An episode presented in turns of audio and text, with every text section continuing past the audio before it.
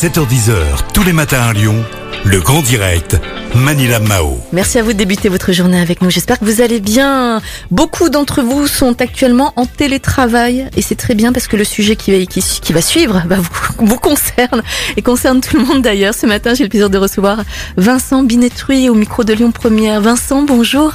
Bonjour Manilam, bonjour à tous aux auditeurs, aux auditeurs en région lyonnaise. Alors Vincent, est-ce que vous pouvez s'il vous plaît brièvement vous présenter s'il vous plaît? Oui, bien sûr. Je suis donc directeur pour la France d'une organisation indépendante internationale qui s'appelle le Top Employers Institute et dont la mission est d'auditer euh, les pratiques en matière de ressources humaines des entreprises mmh. et de certifier les meilleures d'entre elles. D'accord. Eh ben, ça tombe très bien parce qu'il y a beaucoup d'entreprises là aujourd'hui qui sont plongées dans le télétravail hein, depuis plusieurs mois, depuis oui, le début de, de, de, cette crise. Et bien sûr, il y a des conséquences à tout ça, des, conséquences psychosociaux sur la santé mentale également. Euh, Vincent, je voulais savoir quels sont les risques psychosociaux qui peuvent justement découler de la généralisation pardon, euh, du télétravail et, surtout du confinement, s'il vous plaît. Bien sûr. Alors c'est vrai que quand on, audite et qu'on discute avec des directions des ressources humaines, on identifie deux grands types de risques psychosociaux. Le premier, ce sont des risques psychologiques qui sont liés à un, premièrement à un stress soit un stress lié à une surcharge de travail, parce qu'on s'aperçoit que les personnes qui sont en télétravail euh, travaillent finalement euh, généralement plus, voire beaucoup plus que quand elles font le trajet pour aller euh, pour aller au travail, justement pour aller au bureau.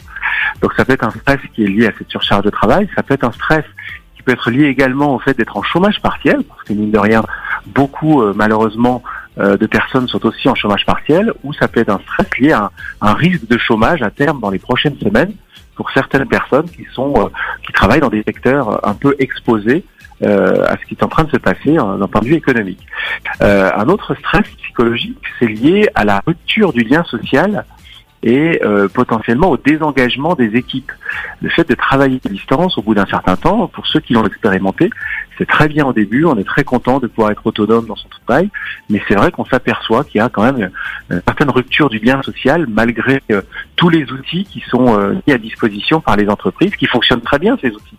Mais pour autant, euh, avec ce risque de rupture du lien social.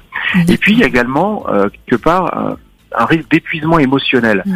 Euh, il y a quand même des injonctions paradoxales entre ce que ce que dit le gouvernement euh, en disant voilà il faut absolument que les gens soient en télétravail et puis certaines entreprises qui disent non non vous venez au bureau et, et, qui, et qui, imposent à leurs collaborateurs de venir au bureau 100% euh, du temps ou une très grande partie du temps.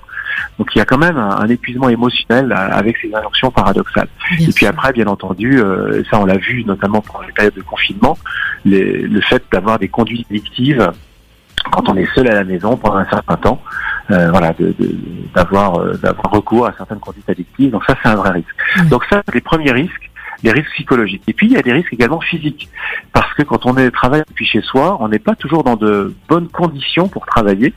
Euh, le fait de ne pas avoir le même matériel euh, qu'au travail, euh, ne serait-ce que le fait d'avoir une, une, bonne chaise, un, un beau fauteuil pour mmh. travailler, c'est important. Et le fait qu'on puisse avoir une mauvaise posture au bout d'un certain temps peut provoquer en fait des, des risques, des risques physiques, euh, ce qu'on appelle des troubles musculo-squelettiques, par exemple, le fait d'adapter, d'adopter, pardon, de mauvaises postures. Et puis le fait, évidemment, d'un point de vue risque physique, d'une sédentarisation qui serait qui serait poussé un peu à l'extrême, où on aurait moins d'activité physique, on bougerait un peu moins. Il y a forcément des risques physiques à tout ça. Bien sûr. Vincent, quelles seraient les solutions Que faut-il mettre en place pour pouvoir justement éviter ces risques psychosociaux si ce n'est pas trop tard? Alors oui, ce n'est trop tard, parce ouais. que de toute façon, je pense qu'on va tous se préparer à quand même continuer, a priori, le télétravail, euh, même après toute la période que nous sommes en train de vivre. C'est quand même une tendance de fond qui risque de perdurer. -hmm. euh, enfin, qui risque, c'est pas un risque pour le coup. Je pense que c'est quand même, il y a beaucoup de choses positives dans cette tendance. Euh, alors en termes de, de, de, de ce qu'on peut mettre en place, il y a bien entendu le fait de mettre des règles du jeu qui soient cohérentes et qui soient stables en termes de nombre de jours de télétravail, euh, que, ce, que, les, que les règles soient les mêmes pour, euh, pour tous, avec une notion d'exemplarité euh, quand même forte de la part des managers. C'est le fait de mettre en place des points de contact réguliers avec les équipes euh, pour garder ce lien justement et, continuer à, à, développer ce lien social.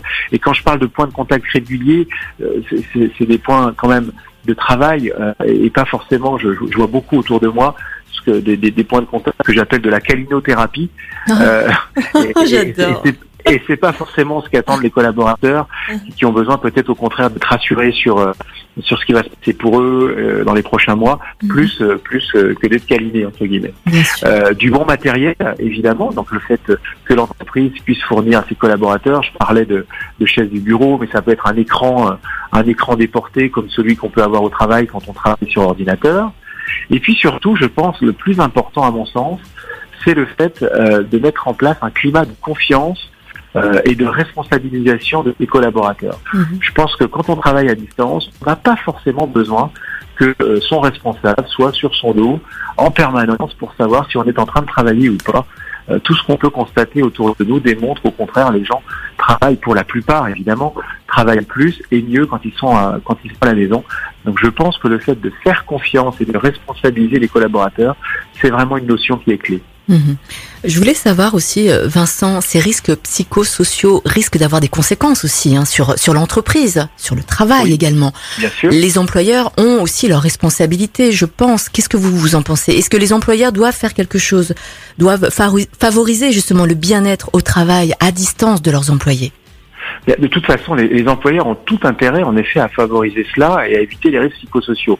Pour plusieurs raisons. Déjà, la première, parce que, en effet, euh, le fait d'avoir des collaborateurs qui, qui se sentent bien dans leur travail, c'est quelque, c'est, un gage finalement d'engagement et de motivation à moyen et long terme, et qui peut faire qu'un collaborateur ait envie de rester au sein de l'entreprise.